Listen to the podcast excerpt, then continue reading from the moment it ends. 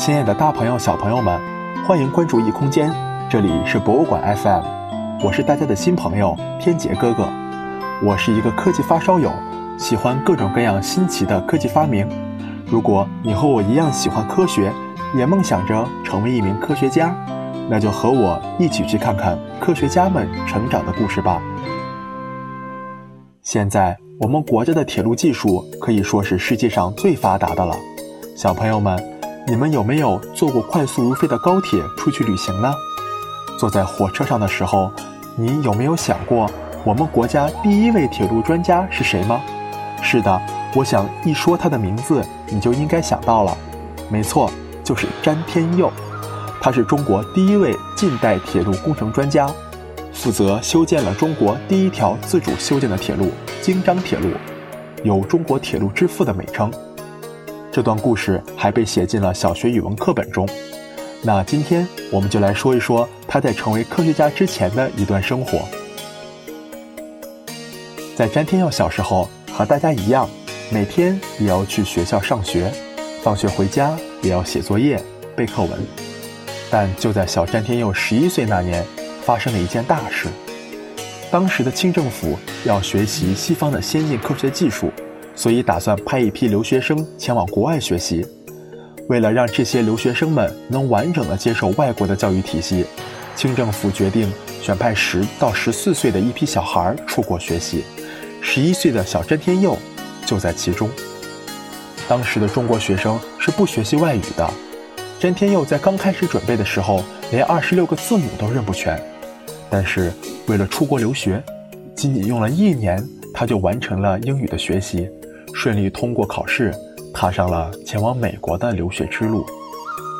刚到美国的詹天佑非常的兴奋，见到每一件事情都觉得好奇，觉得自己像一只自由自在的鸟儿，有着广阔的天地供自己翱翔。詹天佑进入的第一座学校是美国康涅狄格州威士哈芬小学，寄宿在校长家中。当最开始的新鲜感慢慢消退，各种各样的困难。慢慢浮现了出来。第一个困难是吃饭，吃惯了大米饭的詹天佑不得不每天吃通心粉、牛排和沙拉。最开始的时候还觉得好吃，但是天天吃就有些不习惯了，饿肚子便在所难免。据说当时带队的清廷官员自带了一些腌黄瓜，没几天就被詹天佑和他几个小伙伴当做美味佳肴给偷吃光了。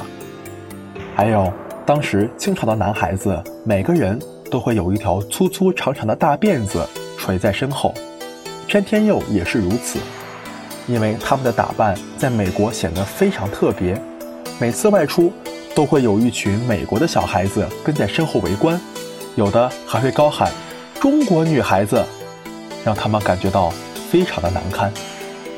学习上的问题也不少，在国内时。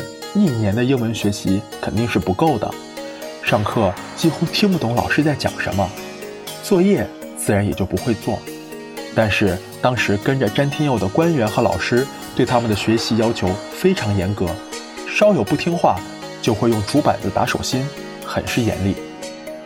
除了这些，最让詹天佑受不了的是想念自己的爸爸妈妈，因为通讯条件差，当时的詹天佑是没有电脑和手机的。没法和家人视频通话，过年过节也不能回家，整整九年。这九年的学习生活中，詹天佑和爸爸妈妈唯一的联系方式只有写信，一封封长长的家书，承载着的是自己对地球另一端至亲的眷恋。在如此枯燥而缺少自由的留学生活中，詹天佑慢慢长大了。十七岁。詹天佑以全校第二名的成绩考入世界知名大学耶鲁大学，学习铁路工程，并因为学习成绩优异而屡获奖学金。经历了九年的学习生活，二十一岁的詹天佑学成归国。一九零五年，主持修建了京张铁路。这条铁路线由于难度巨大，很多外国的知名工程师都不愿意修建，还嘲笑中国人民自不量力，永远没有办法建成这条铁路。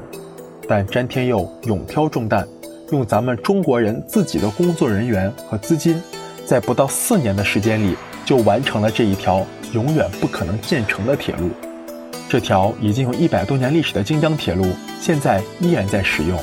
正在收听博物馆 FM 的小朋友，当你乘坐火车去八达岭玩的时候，很有可能走的就是詹天佑修建的这条京张铁路了。